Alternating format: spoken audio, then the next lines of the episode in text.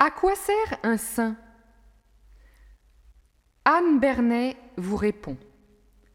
Lorsque l'on regarde un vitrail ou une image pieuse, quand on lit un livre consacré à la vie d'un saint, il est normal d'être un peu inquiet devant la perfection de ces champions du Christ. Et l'on se dit C'est bon, d'accord, mais ce n'est pas pour moi. Je ne suis pas capable d'en faire autant.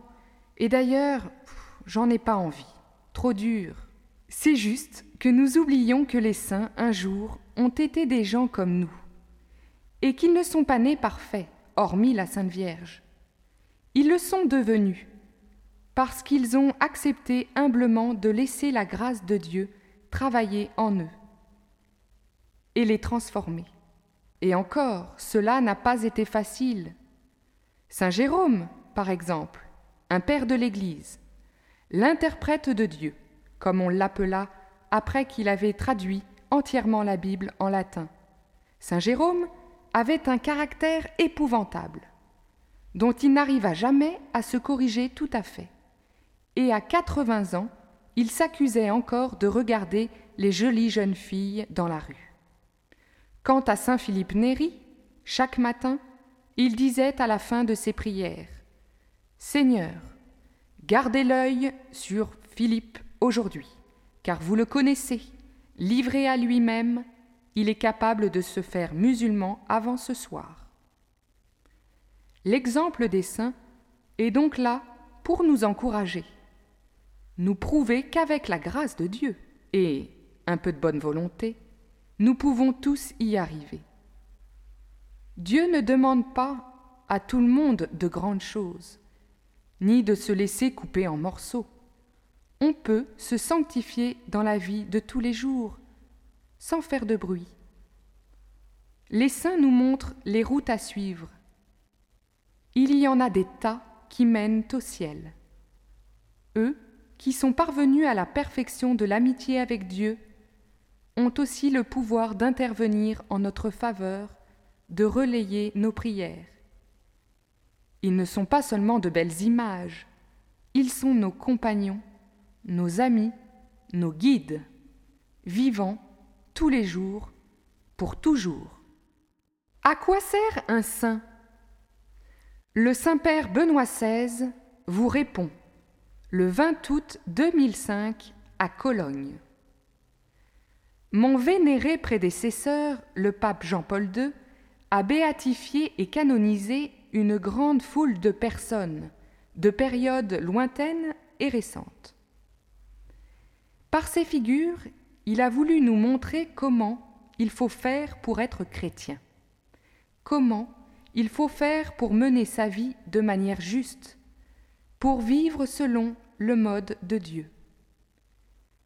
Les bienheureux et les saints ont été des personnes qui n'ont pas cherché obstinément leur propre bonheur, mais qui ont simplement voulu se donner, parce qu'ils ont été touchés par la lumière du Christ.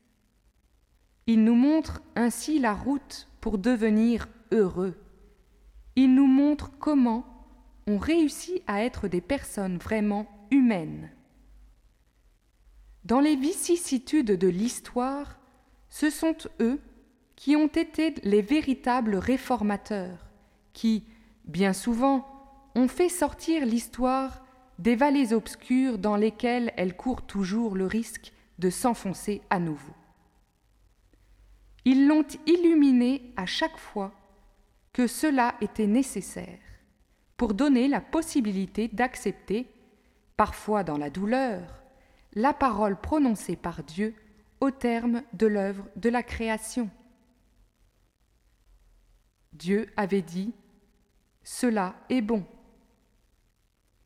Il suffit de penser à des figures comme Saint Benoît, Saint François d'Assise, Sainte Thérèse d'Avila, Saint Ignace de Loyola, Saint Charles Borromée, aux fondateurs des ordres religieux du XIXe siècle, qui ont animé et orienté le mouvement social, ou au sein de notre temps, par exemple Maximilien Kolb, Edith Stein, Mère Teresa et Padre Pio. En contemplant ces figures, nous apprenons ce que signifie adorer et ce que veut dire vivre selon la mesure de l'enfant de Bethléem, selon la mesure de Jésus-Christ et de Dieu lui-même. Les saints, nous avons dit, sont les vrais réformateurs. Je voudrais maintenant l'exprimer de manière plus radicale encore. C'est seulement des saints, c'est seulement de Dieu que vient la véritable révolution, le changement décisif du monde. Au cours du siècle qui vient de s'écouler, nous avons vécu les révolutions dont le programme commun était de ne plus rien attendre de Dieu, mais de prendre totalement dans ses mains la cause du monde, pour en transformer la condition. Et nous avons vu qu'ainsi, un point de vue humain et partial est toujours pris comme la mesure absolue des orientations.